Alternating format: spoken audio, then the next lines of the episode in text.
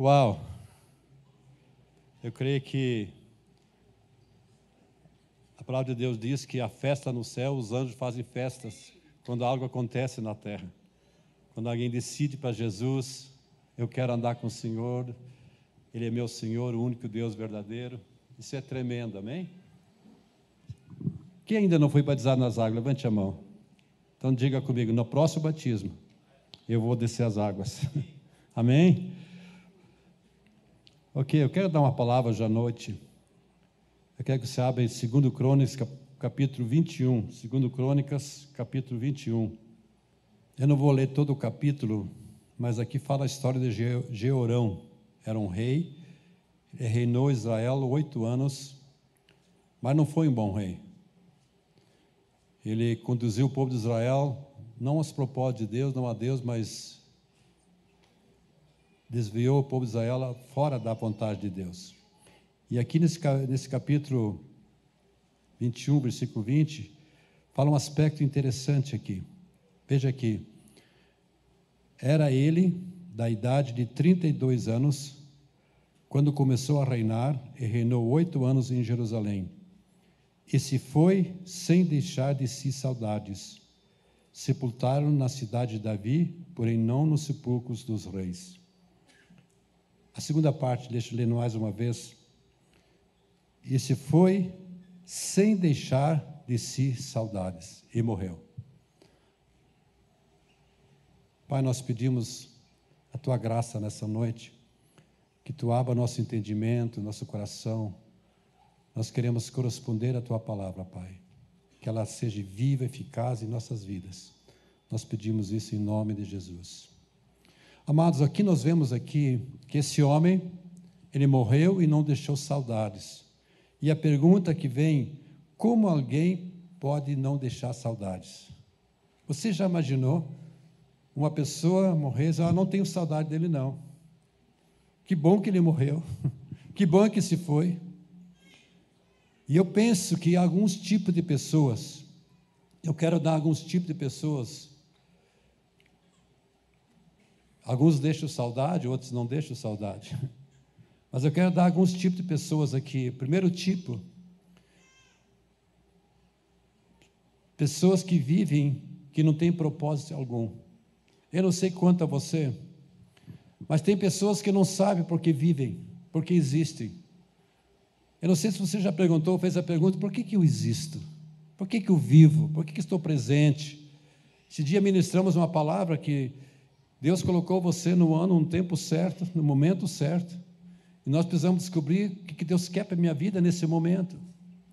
Mas tem pessoas que passam um dia para outro, não encontram propósito nenhum, a mesma coisa, levantam, vão trabalhar a mesma coisa, aquele círculo vicioso, sem deixar um propósito, sem viver um propósito.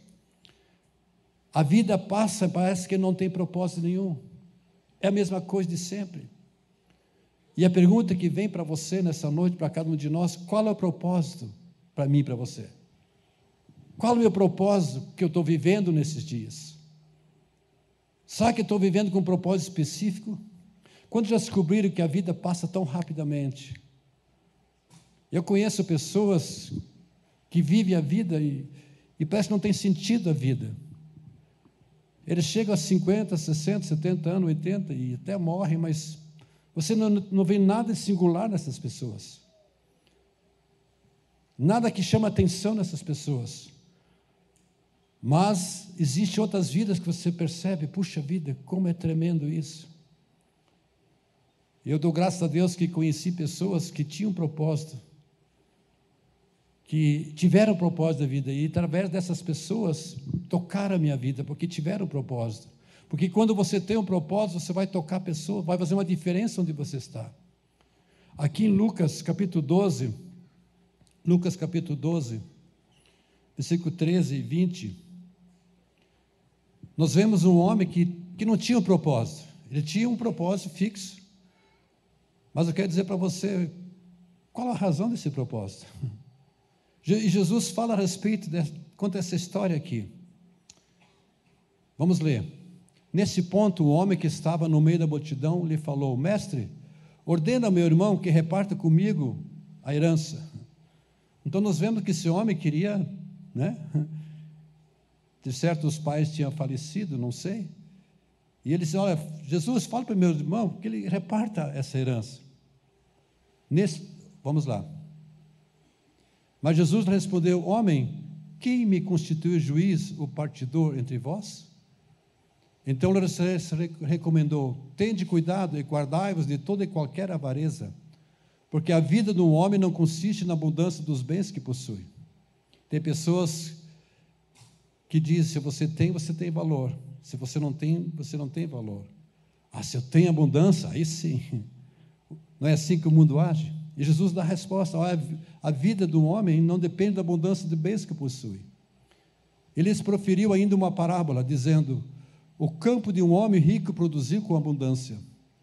E arrosava consigo mesmo, dizendo: Que farei? Pois não tenho onde guardar, onde recolher os meus frutos. E disse: Farei isto: destruirei os meus celeiros, reconstruirei maiores, e aí recolherei todo o meu produto e todos os meus bens. Então direi à minha alma: Tens em depósito muitos bens para muitos anos. Descansa, come, bebe regala-te.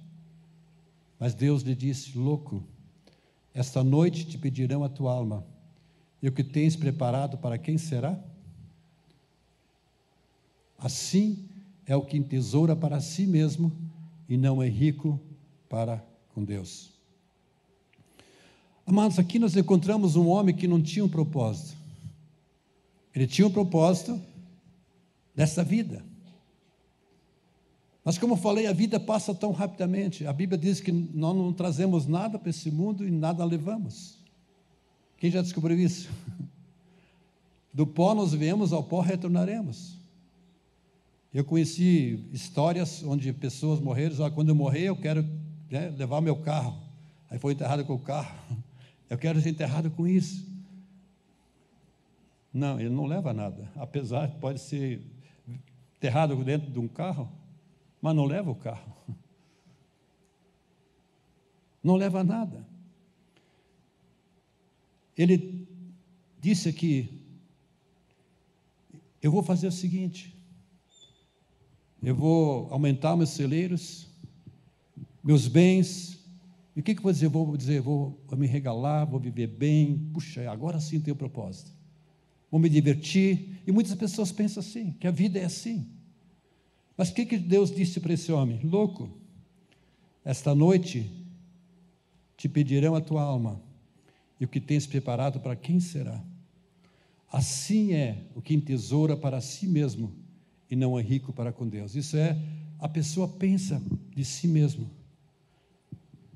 Agora, a pergunta é: o que é prioridade?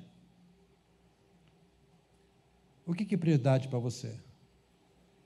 Eu creio que existe uma prioridade em nossas vidas que nós precisamos entender. Primeira prioridade é a nossa prioridade para com Deus, a minha vida com Deus.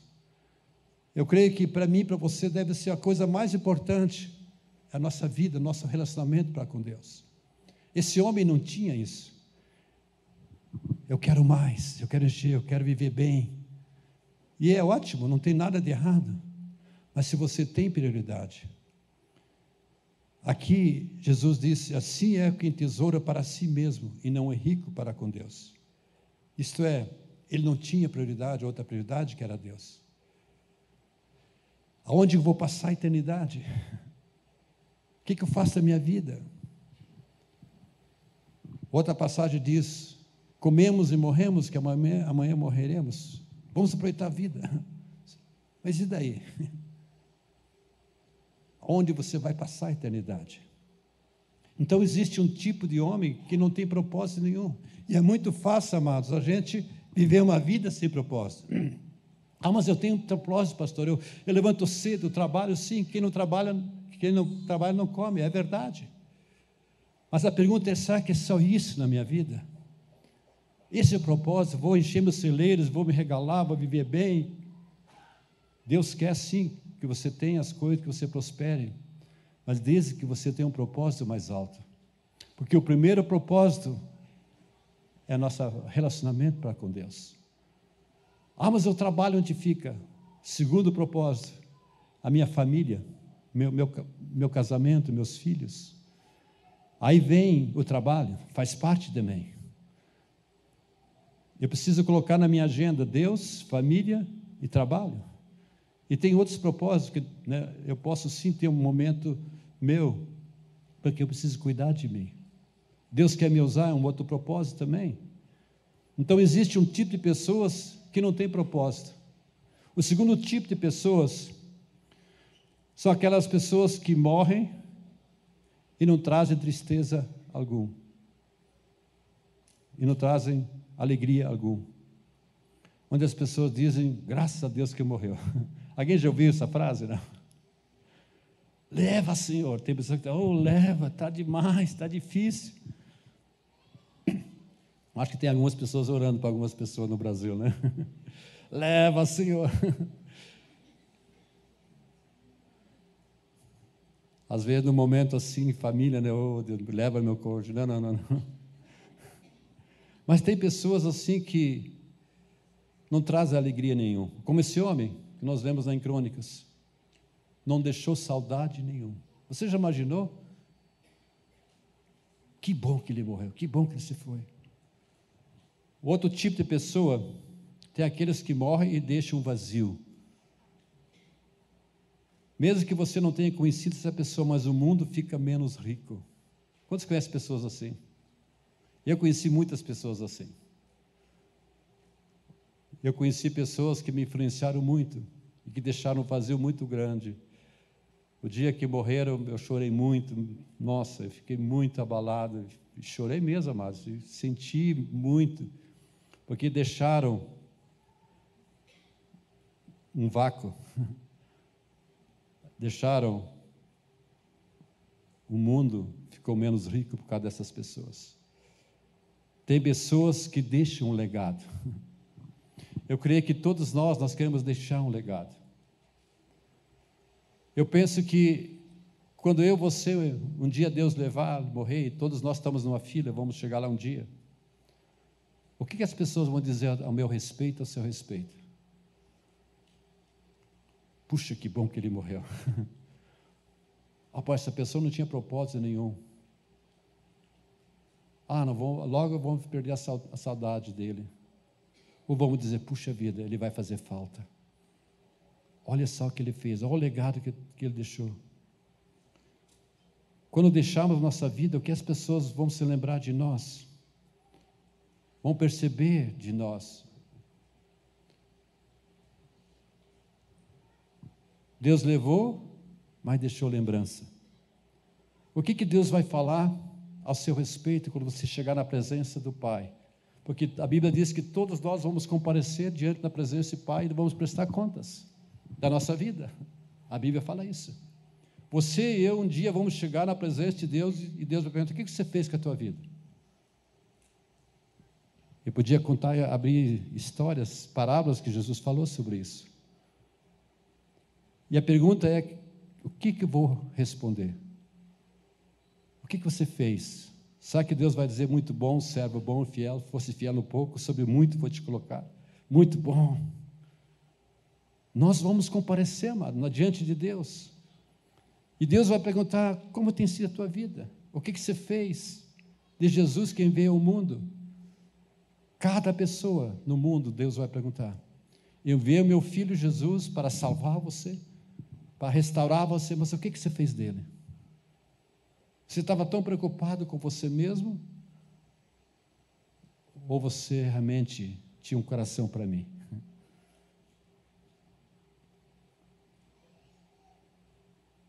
Você vai deixar um legado? Qual fruto que eu e você vamos deixar? Eu quero dar alguns pontos como nós podemos deixar um legado, porque eu creio que todos nós queremos deixar um legado, amém?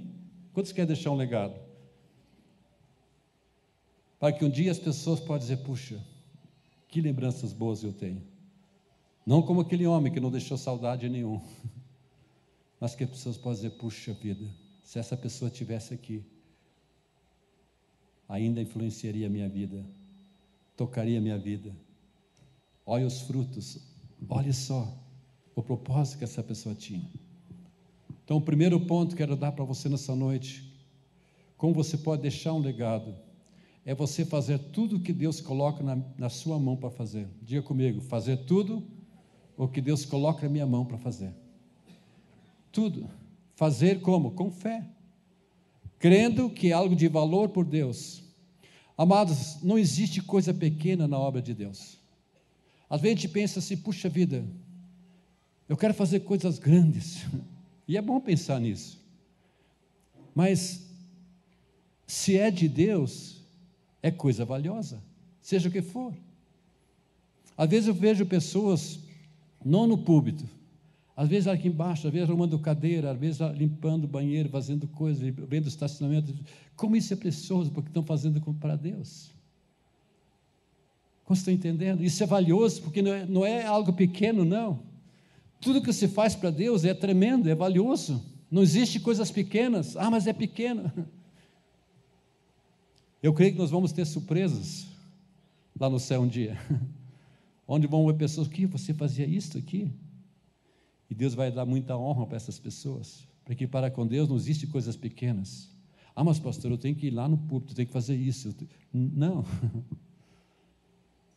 Talvez o galardão vai ser maior daquela pessoa que está fazendo coisas pequenas, porque para com Deus tudo é valioso. Diga, diga comigo, para com Deus tudo é valioso. O que Deus coloca na tua mão para fazer tem que ser intenso. Valorize aquilo que você faz, faça com paixão, faça com amor. Amém? A Bíblia declara tudo que nós fazemos devemos fazer de todo o coração, como para o Senhor e não para homens. Em Colossenses 3, 23. Vamos ver algumas passagens que falam sobre isso. Colossenses 3, 23.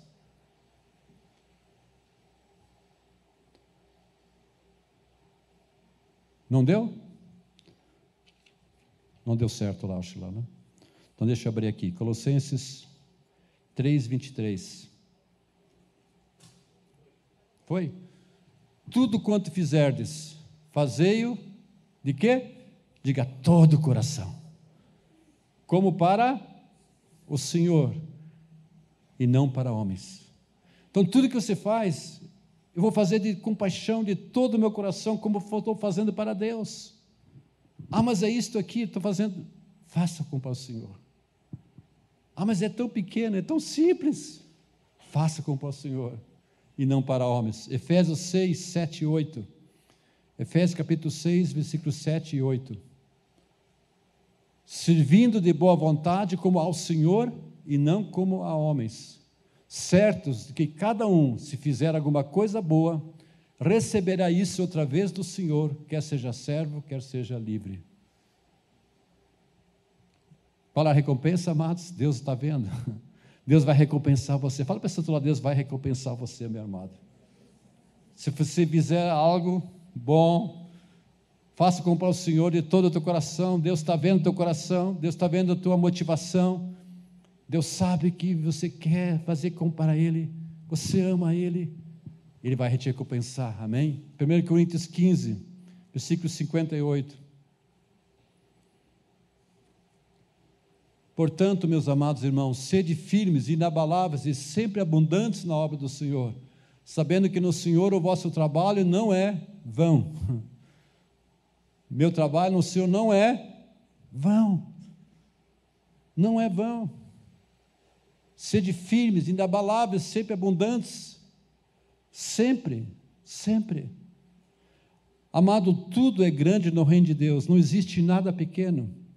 Não despreze nada que Deus coloque em sua mão. E amado, você pode crer, Deus vai colocar coisas na sua mão. Talvez coisas pequenas, mas Deus vai usar aquilo para frutificar, para abençoar a sua vida. Eu vejo às vezes pessoas que não prosperam, são pessoas que não valorizam as pequenas coisas. Às vezes Deus coloca uma pequena coisa, uma pequena semente, ah, e nem liga para essa semente. Mas faça de todo o coração com o Senhor, você vai ver frutificar aquela semente. Amém? Existem homens, como eu falei antes, que nunca subiram no púlpito, mas deixaram um legado. Deixaram um legado. Amém? Quantos querem deixar um legado? O quarto, olha, o segundo ponto, não é o quarto, eu tenho quatro pontos, mas é o segundo. que de, para deixarmos um legado. Amplie sua mente para os propósitos de Deus. Fazer o quê? Ampliar minha mente para os propósitos de Deus. Que esses propósitos possam caber dentro de você. Se você tiver uma caixa pequena e quiser colocar uma caixa grande na pequena, não cabe. E às vezes a gente tenta fazer assim. A nossa cabeça é tão pequena e não cabe as coisas de Deus dentro da nossa cabeça. Quem tem descoberto isso? Às vezes somos cabeça dura. Quem já descobriu isso? A gente pensa que a gente sabe, a gente, não, eu estou certo, né? é isso mesmo. Mas a cabeça é pequena. As coisas de Deus às vezes não cabem na nossa cabeça. O que temos que fazer, amados? Crescer a cabeça.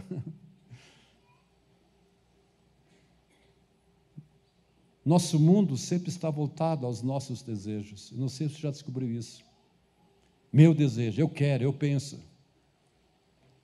Já nascemos assim. A criança, quando nasce, eu quero para mim, não, é meu, é, eu quero para mim. A gente já nasce, eu quero, eu quero, eu quero, eu quero. É meu, minha, meus, minhas. São os meus projetos, são os meus desejos. Nós queremos para a gente.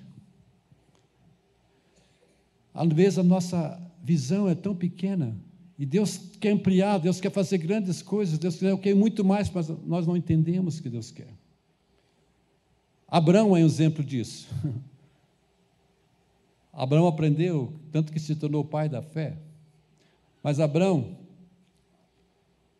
queria um filho e não podia ter. O que é essa história de Abraão? Deus diz: Abraão, eu quero dar a você muitos filhos, não apenas um filho, mas muitos filhos. Mas Deus não pôde dar a ele um filho, a ele, enquanto ele não entendeu o que Deus queria fazer. Então Deus levou ele para olhar as estrelas. Está vendo aqui, Abraão? Olha para o céu e conta as estrelas do céu. E disse, disse Deus: Olha, eu não consigo contar, não. E Deus disse para ele: Assim será a tua descendência. Mas Abraão estava pensando num filho. Deus levou ele: Olha, Abraão, conte. Quantas estrelas? Acho que estava bem, bem estrelado, né? Conte, começa a contar. Deus, eu não consigo, é muito, muito, muito. Que Deus estava mostrando. Você vai ser o pai da fé, vai ter muitos filhos da fé. No começo não estava cabendo na cabeça dele, ele estava pensando no filho. Diz: Assim será a tua descendência. A mente dele era pequena demais. E Deus teve que mostrar as estrelas. Deus fez ele entender não é um filho, mas muitos filhos. Então, amados, eu, você precisamos ampliar muitas vezes a nossa mente. Deus quer fazer coisas em nossa vida e nós não estamos entendendo. Porque a nossa cabeça às vezes é pequena. Você precisa ampliar a sua mente. E o que, que vai acontecer? A sua influência vai aumentar. Eu creio que são dias que Deus quer aumentar a influência do seu povo, da sua igreja. Porque Deus tem um propósito, alcançar o mundo, por isso que Jesus morreu naquela cruz. E a gente como igreja, você como igreja, porque nós somos igreja, não é esse lugar aqui, a igreja se reúne nesse lugar, amém? Fala a pessoa do lado, você é igreja. A palavra igreja chama dos chamados para fora. E nós temos que ampliar nossa mente, porque não é o lugar em si, mas Deus quer salvar pessoas, transformar pessoas. Essa é a vontade de Deus, por isso que a igreja existe. Para alcançar as pessoas, para tocar as pessoas. Por isso que as pessoas foram batizadas hoje à noite, foram acrescentadas, e muitas pessoas serão acrescentadas.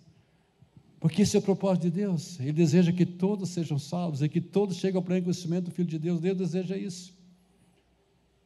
Deus deseja aumentar a tua influência, a graça. Essa última cante que nós cantamos, Deus quer fazer grandes coisas, milagres através de você, mais poder para a sua igreja. Amém? Isso vai acontecer, está acontecendo. Terceiro ponto para deixarmos um legado. Diga comigo, seja forte e corajoso. Fala para o seu outro lado. Você precisa ser forte e corajoso. Se você quiser deixar um legado, você tem que ter fibra. Ser forte, ser corajoso. No livro de Josué, capítulo 1, Josué, capítulo 1.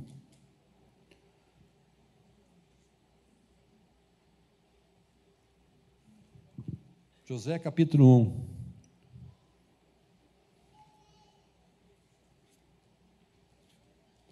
versículo 2 a 9.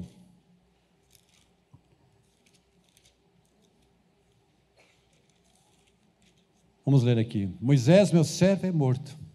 Dispõe-te agora, passa esse Jordão, tu e todo esse povo, a terra que eu vou, eu dou aos filhos de Israel. Todo lugar que pisar a planta e o vosso pé, vou-lo tenho dado, como eu prometi a Moisés. Desde o deserto e o Líbano até o grande rio, o rio Eufrates, toda a terra dos heteus e até o mar grande para o poente do sol será o vosso limite. Ninguém te poderá resistir todos os dias da tua vida. Como fui com Moisés, assim serei contigo. Não te deixarei, nem te desamparei. Sê forte e corajoso, porque tu farás esse povo herdar a terra que, sob juramento, prometi dar a seus pais. Tão somente se forte e muito corajoso, para teres o cuidado de fazer segundo toda a lei que meu servo Moisés te ordenou, dela não te desviares, nem para a direita nem para a esquerda, para que sejas bem-sucedido por onde andares. Vamos continuar lendo até 16. Não cesse de falar desse livro da lei, antes medita nele dia e noite para que tenhas cuidado de fazer segundo tudo quanto nele está escrito. Então farás prosperar o teu caminho e serás bem-sucedido. Não te mandei eu ser forte e corajoso?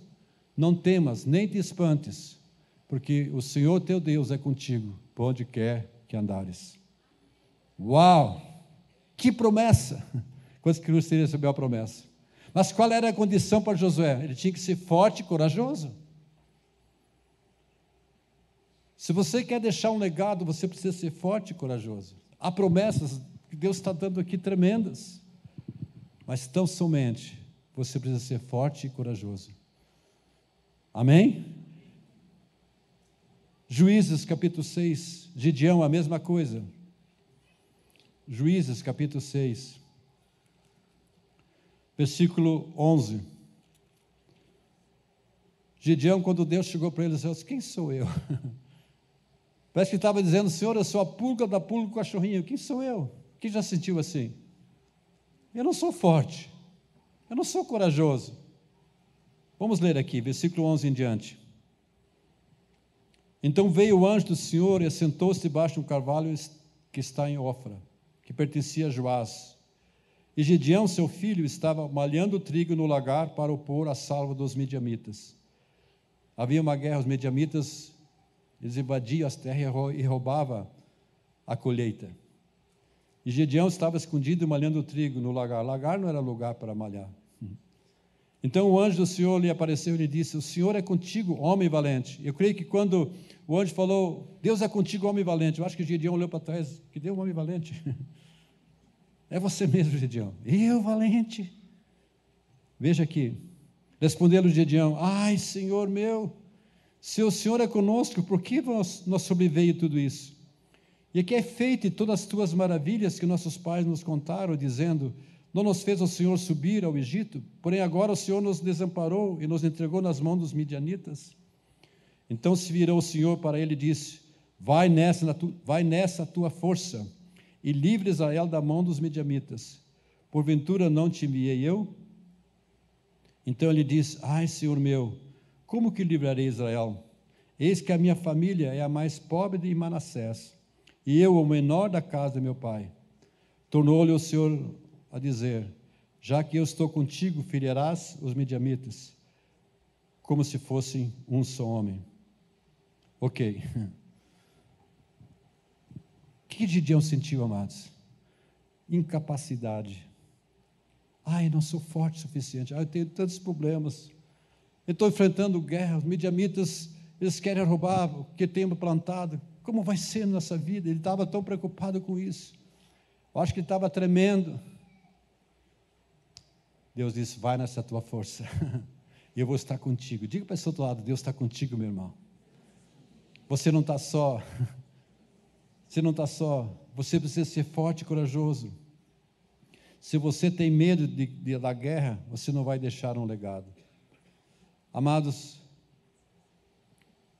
todos nós, nós enfrentamos guerras na nossa vida, situações em nossa vida. Às vezes há momentos que nós sentimos angústia. Eu não sei quanto é você, Mas nem todo dia é um dia de mar de rosas. A Bíblia diz que há dias maus, há dias maus sim. Por exemplo, tem muitas histórias na Bíblia onde o próprio apóstolo Paulo sentia isso, essas angústias. Por exemplo, 2 Coríntios 2,4. 2 Coríntios 2,4. Porque no meio de muitos sofrimentos e angústias de coração vos escrevi com muitas lágrimas. Uau!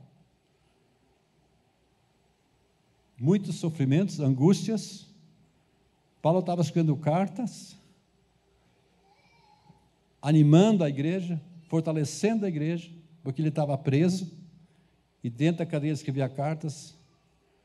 Ele tinha uma paixão muito grande pela igreja, pelas pessoas, de muito sofrimento, muitas angústias, com muitas lágrimas. Ei, quem já passou por isso? 2 Coríntios 12, 10. 12, 10. Pelo que sinto prazer nas fraquezas, nas injúrias, nas necessidades, nas perseguições, nas angústias, por amor de Cristo, porque quando sou fraco, então é que sou forte. O que, que ele passava? Fraquezas, injúrias, necessidades, perseguições, angústias, por amor a Cristo. Outra passagem,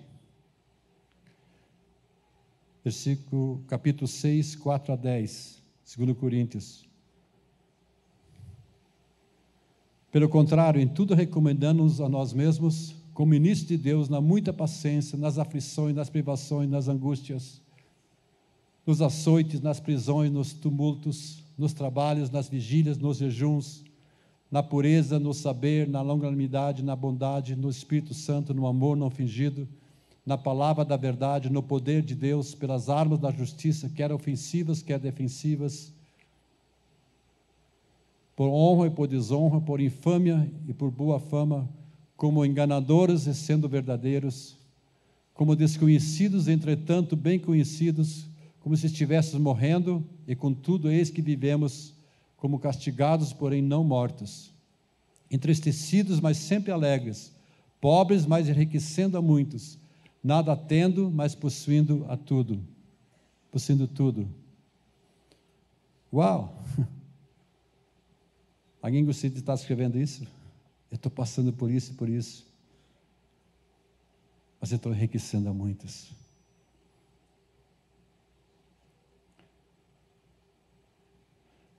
A conquista sempre vai gerar, às vezes, inimigos. Sempre haverá pressão.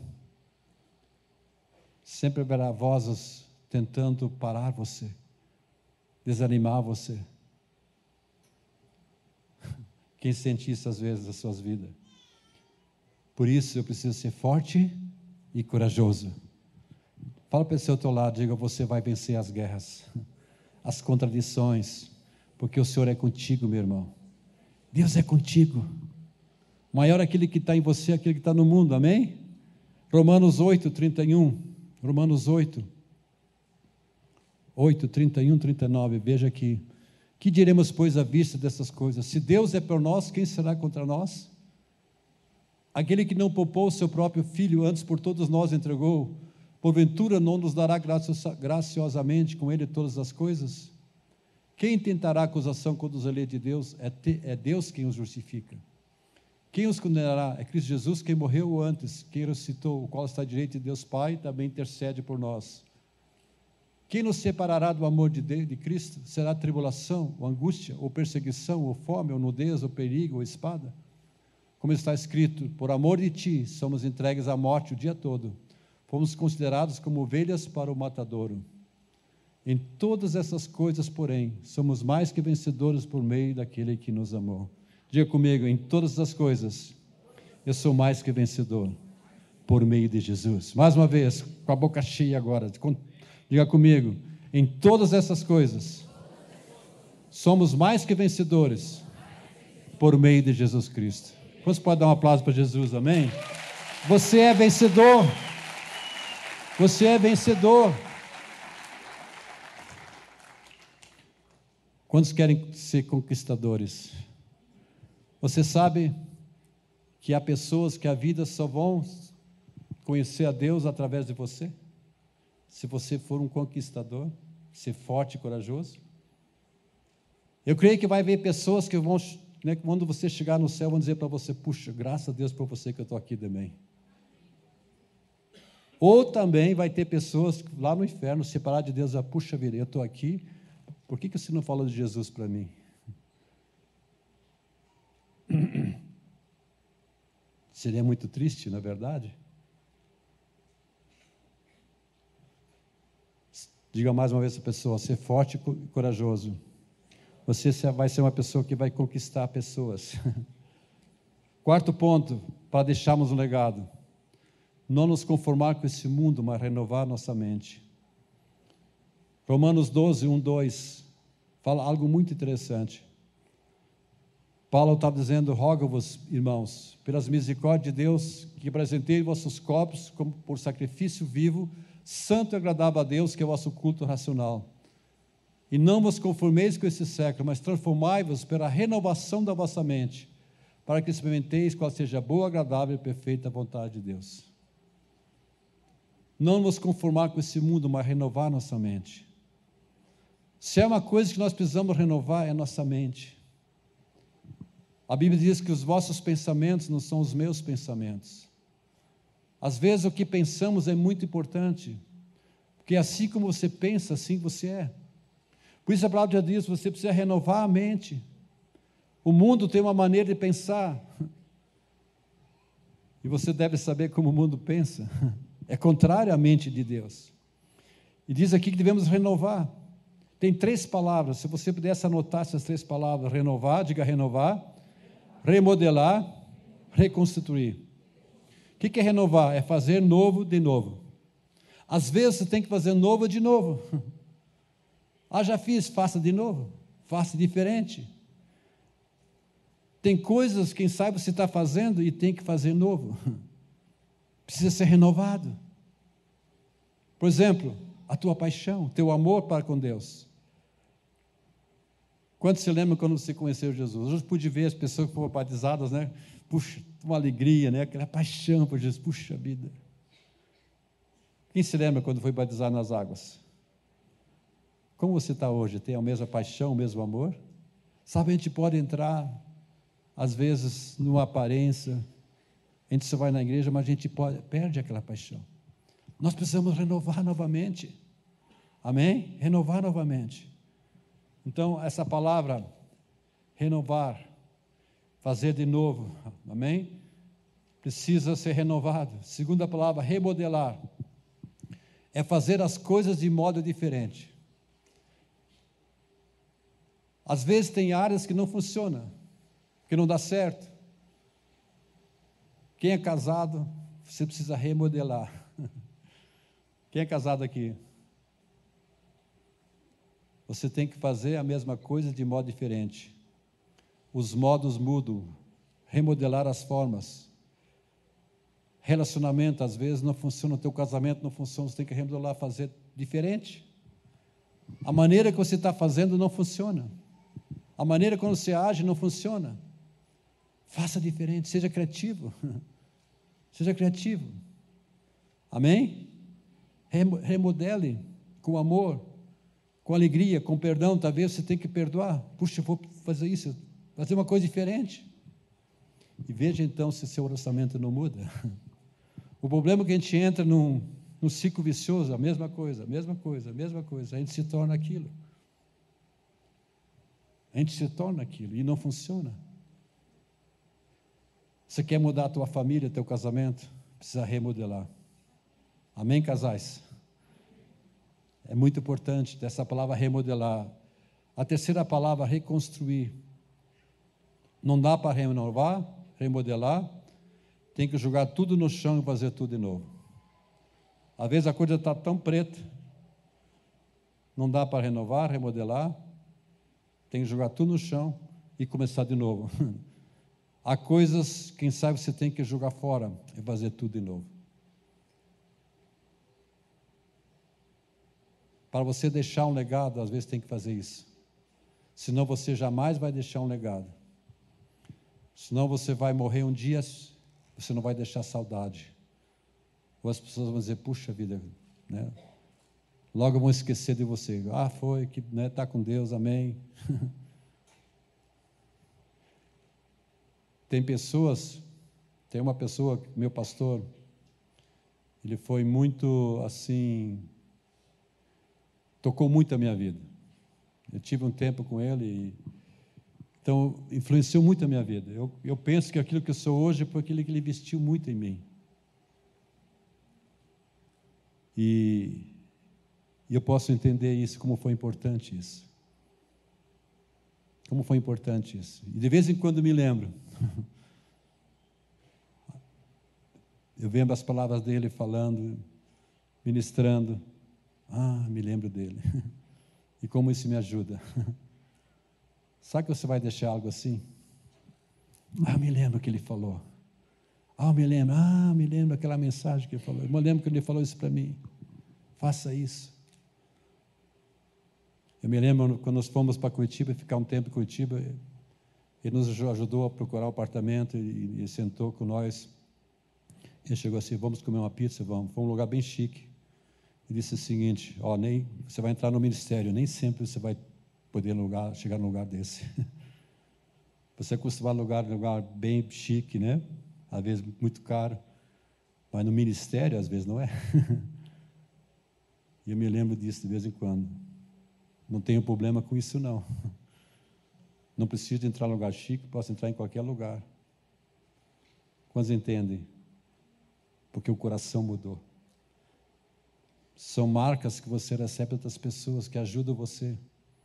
Eu não sei quanto você já tem descoberto quem você é. É difícil a gente descobrir a gente. A gente consegue ver os erros dos outros, é o problema das outras pessoas. A gente não consegue ver, às vezes, o orgulho da gente, problemas da gente, os bichos lá dentro, o zoológico está lá dentro. O casal nunca consegue enxergar seu problema, sempre culpa o outro, não é verdade? Ah, meu marido, ah, minha esposa. Mas você já perguntou o que há em mim que precisa mudar de fato? Precisa começar de novo para deixar um legado. Porque se eu continuar assim, quem sabe eu vou morrer sem deixar saudade como aquele homem deixou. Mas o que preciso fazer para deixar um legado para outras pessoas? Para que um dia, quando Jesus me levar, quem sabe aqui 80, 100 anos, sei lá, a gente não sabe o dia, mas as pessoas podem dizer: Este, ela deixou um legado. Como foi importante. Os filhos podem dizer: Puxa, que bom. Amém? Quantos querem fazer isso? Amém? Lá em Isaías 43, 18, 21. Eu creio que são dias que Deus está fazendo coisas novas nesses dias. Aqui nesse versículo, Isaías 43, 18 diz: Não vos lembreis das coisas passadas, nem considereis as antigas. Eis que faço coisa nova, que está saindo à luz. Porventura não percebeis? Eis que porei um caminho no deserto e rios no ermo. Ok, até aqui. Eis que faço coisa nova. Isso fala de que você já vê o novo surgindo coisas novas. A gente é acostumado a fazer as mesmas coisas do dia, parece que automaticamente. Mas, amado, Deus quer fazer coisas novas na tua vida. Fala para o seu outro lado, Deus quer fazer coisas novas na tua vida. Você vai perceber, por caso não percebe, eis que faça coisa nova, porventura não está percebendo, Deus quer fazer coisas novas em você, perceba isso. A gente às vezes tem, como falei antes, a cabeça pequena, dura. Deus quer fazer coisas novas na tua vida. Deus quer pôr um caminho. O que é um caminho? Onde você vê uma estrada feita por Deus, onde não havia estrada. Onde você olha para a tua vida e não vê nada acontecendo, parece que está tudo, né? Sem caminho, você não consegue andar na vida. Deus quer abrir um caminho para você andar nesse caminho. Diga para a pessoa do lado, Deus quer dar, abrir um caminho para você para você andar nesse caminho. Coisas novas, quer fazer um caminho para você. Depois diz: Não vos lembreis das coisas passadas.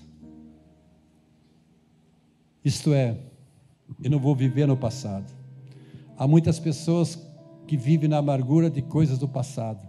Aconteceu no passado. Ah, isso do passado. Não nos lembrei das coisas do passado. Talvez você tenha que perdoar alguém, perdoar seu pai, primos, pessoas, coisas que aconteceu na sua vida, que machucou a sua vida. Você tem que liberar isso. Para você deixar um legado, você tem que liberar isso. Porque as coisas do passado te impedem de você ir para o teu futuro. Você sempre vai viver no passado, o passado vai te prender. Por isso que diz: não se lembre disso. Joga no esquecimento. O que é esquecimento bíblico? Não é que você esquece, mas quando vem na tua cabeça, você diz: Não, eu já perdoei. Você não fala mais para outras pessoas. Porque antes você falava, a amargura leva você a falar para outras pessoas. Você não fala mais para Deus. Você não fica, oh Deus, eu perdoo. Não, você perdoa, mas você está orando mais. Você já perdoou? E você não levanta mais para terceiros. Não levanta mais para si, para Deus e para as pessoas. Você pode até se lembrar, mas não, mas eu perdoei. Não existe nada. O meu relacionamento se torna melhor. Porque não existe barreira. O passado ficou para trás. Quantos querem deixar um legado na sua vida? Que triste. A pessoa no fim da sua vida, como aquele homem, Jerion, Jerion. Ele morreu e não deixou saudade nenhuma. Que triste. Que nós possamos deixar saudade e um legado para as pessoas, para outra geração que vem. Amém? para sua família, para seus filhos. Eu já fiz muitos enterros. Eu já vi muitas pessoas que não deixaram legado. Que só se preocuparam com outras coisas. Eu conheci um homem à noite, que outro dia ele tava, ia morrer, morreu de fato, mas na noite estava fazendo negócios ainda. Faça isso, faça isso, quer fazer, ganhando dinheiro. Aquele homem que, que contei a história, que tinha só o propósito de desfrutar dessa vida. E a Bíblia diz: se a minha vida se limita apenas a essa vida, somos os mais infelizes. Ah, é importante sim. As coisas são, também têm esse lugar. Mas é importante você ter prioridade em sua vida. Saber que a minha vida não se limita apenas a essa vida, mas que eu possa apresentar os frutos diante do Senhor. E que as pessoas possam dizer ao meu respeito: puxa, ele deixou um vazio nesse mundo. Que pena que ele não está presente. E sempre vai cair na lembrança. Tem pessoas que eu vejo que deixaram um legado tremendo, que até hoje são lembrados de vez em quando, são livros escritos, são pessoas que são lembradas sempre. Quantos querem ser pessoas assim? Mas para isso, nós temos que saber mudar as coisas na nossa vida, agir diferente. Amém?